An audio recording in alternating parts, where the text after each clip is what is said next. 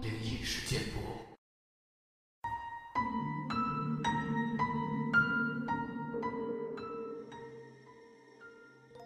嗨，你好，欢迎来到今天的奇闻事件部，我是主播莫大人。本节目内容纯属虚构，故事效果不足为信，也请各位朋友千万不要模仿。木偶、人偶之类的东西，和灵异事件的关系总是很多，很多故事都少不了他们客串。这也不奇怪，这种东西里面是空的。很容易被阿飘拿来当豪宅，这也是我不在家里摆放人偶的原因。尤其我还一个人住，家中摆个人偶，总觉得浑身都不自在。但是有那么一回偶然，朋友送了我一个人偶。他脸很特别，尤其是眼睛，好像会发光。这个人偶的美丽，让我短时间忘了。我不喜欢人偶这种东西，便把它摆在书架上，还拿了个装手办的那种透明展示盒给它装了起来。说来也奇怪，这个人偶摆在我家里，并没有让我感觉到不自在。它的存在感很低，让我感觉不到。我不禁开始觉得，以前不喜欢人偶。大概是我心理作用造成的，我对人偶有偏见。后来工作越来越忙，有一次加班到深夜，我突然听到有人说话的声音，说的什么没有听清楚。我以为办公室里还有人呢，和我一起加班呢。我们办公室有两个部门，虽然在一个办公室，但是工作交集。没有很多，可是仔细一想，不对劲儿啊。那个声音是男人的声音，而办公室里只有女孩子。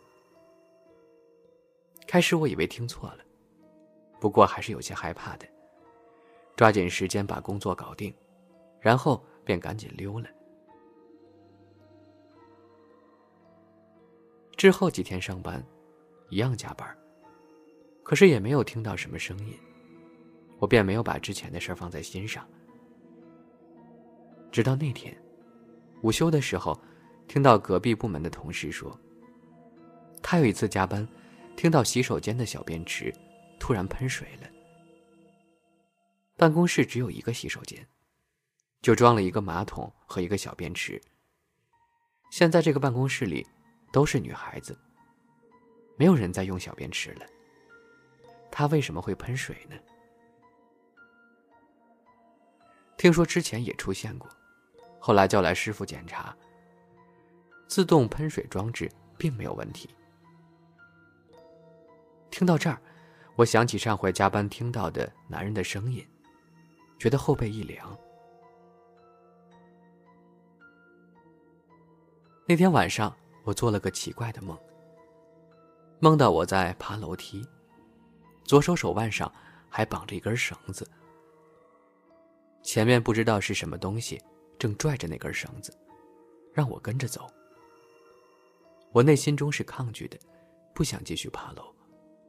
可是我的腿不听使唤，很机械的随着他往前走。突然，我听到“啪”的一声，绳子断了，然后我就醒了。不过之后倒是睡得很好。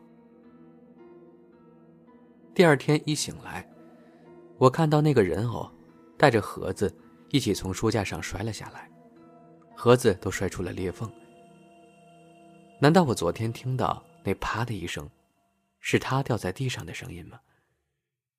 可是好端端的，他怎么会突然掉下来呢？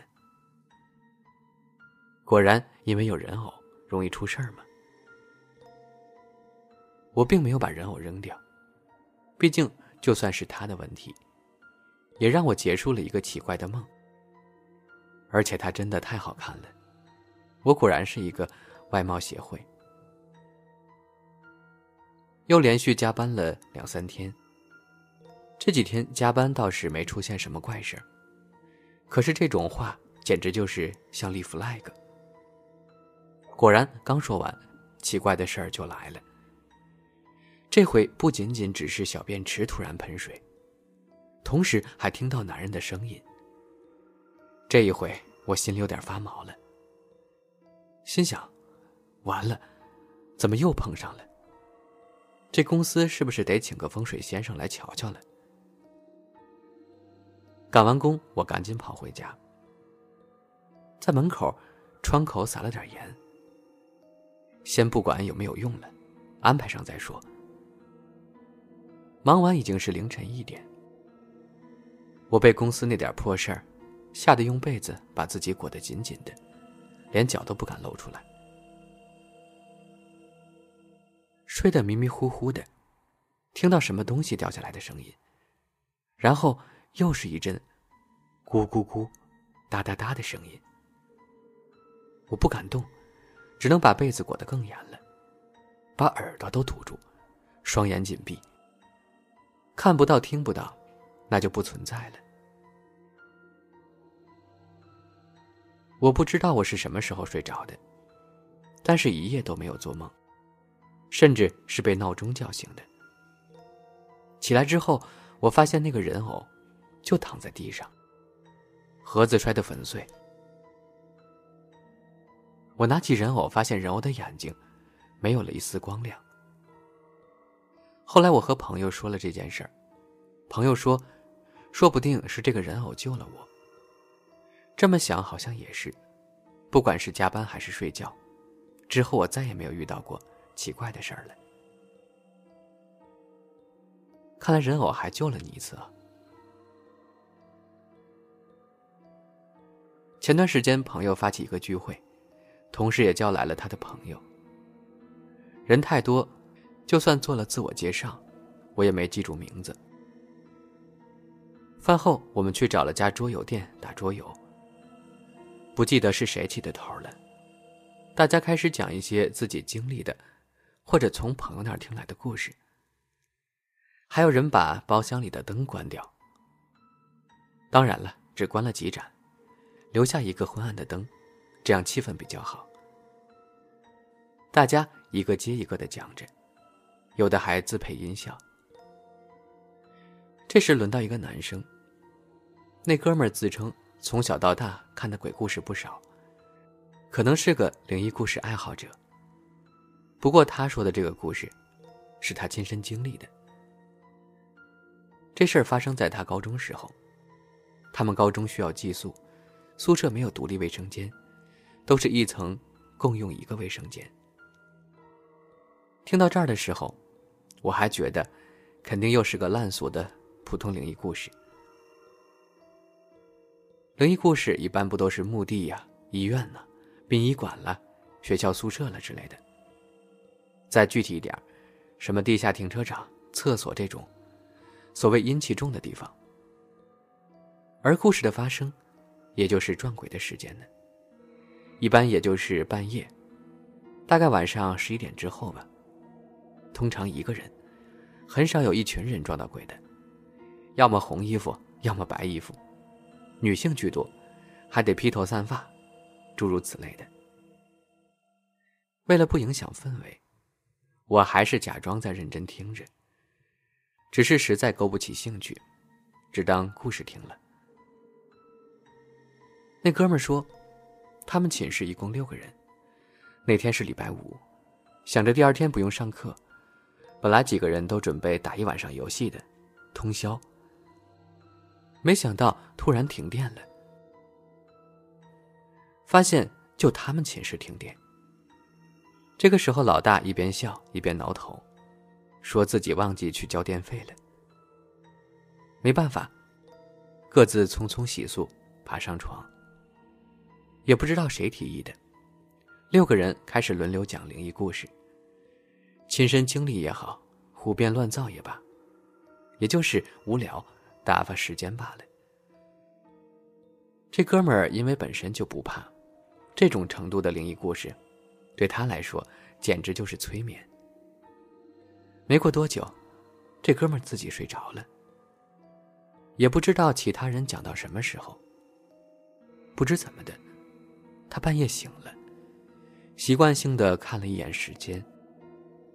凌晨三点半，他看了眼窗外，对面楼还有不少寝室亮着灯呢。果然，因为周末不少人通宵呢。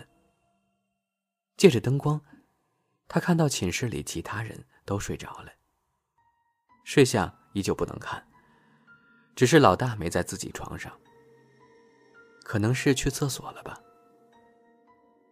不过突然，他听到了滴水的声音，滴，滴，滴，很有节奏的。他以为是自己幻听了，便没有多想。这哥们儿翻身继续睡了。第二天，他起得很晚。起床后发现老大的床已经空了，就问其他人，才知道，老大突然病了。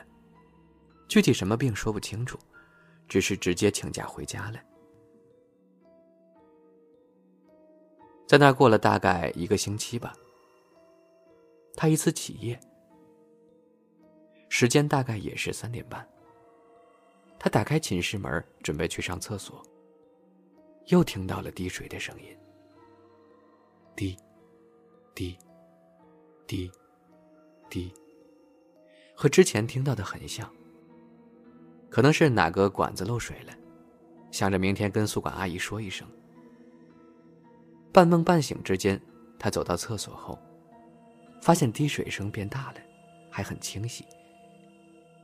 这兄弟迅速解决完后洗手。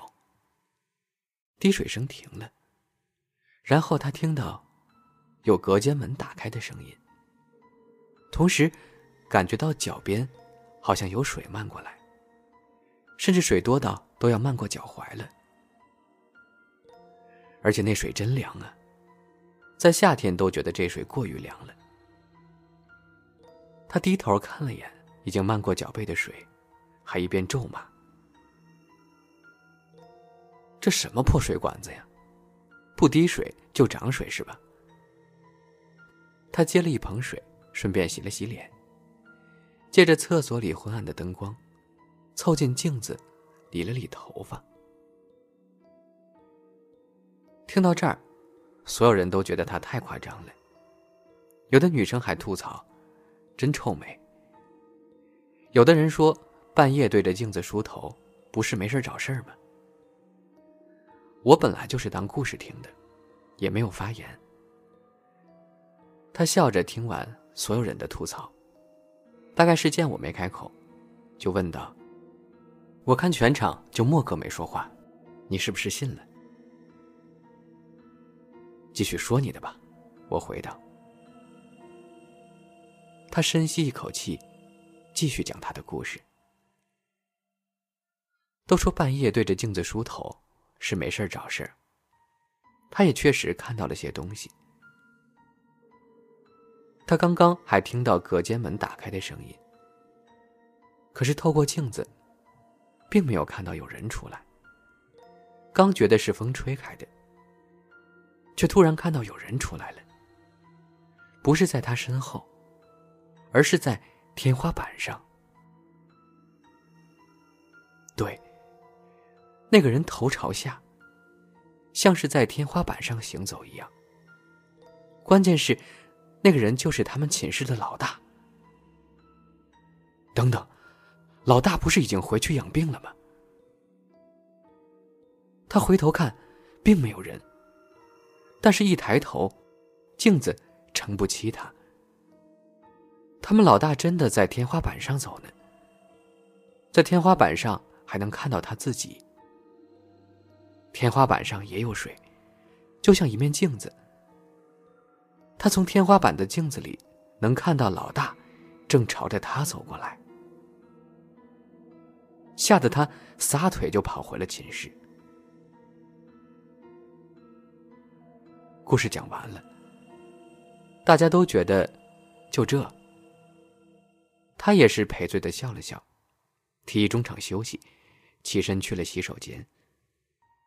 几个女生笑着说：“咱们组队去洗手间看天花板吧。”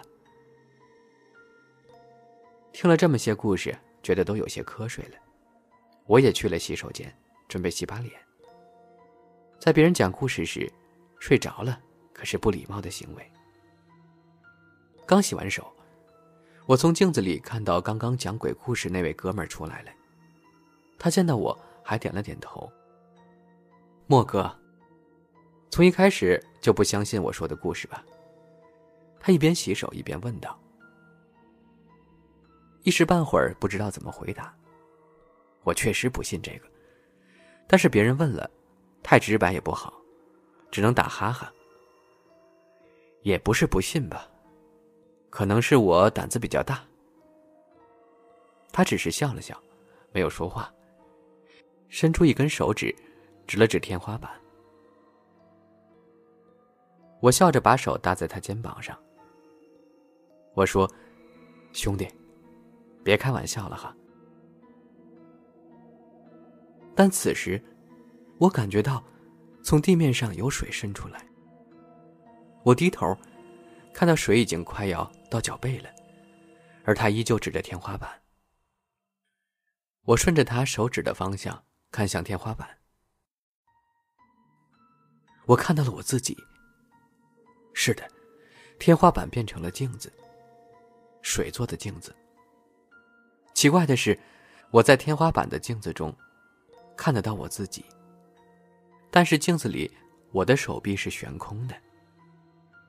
他。并不在镜子里。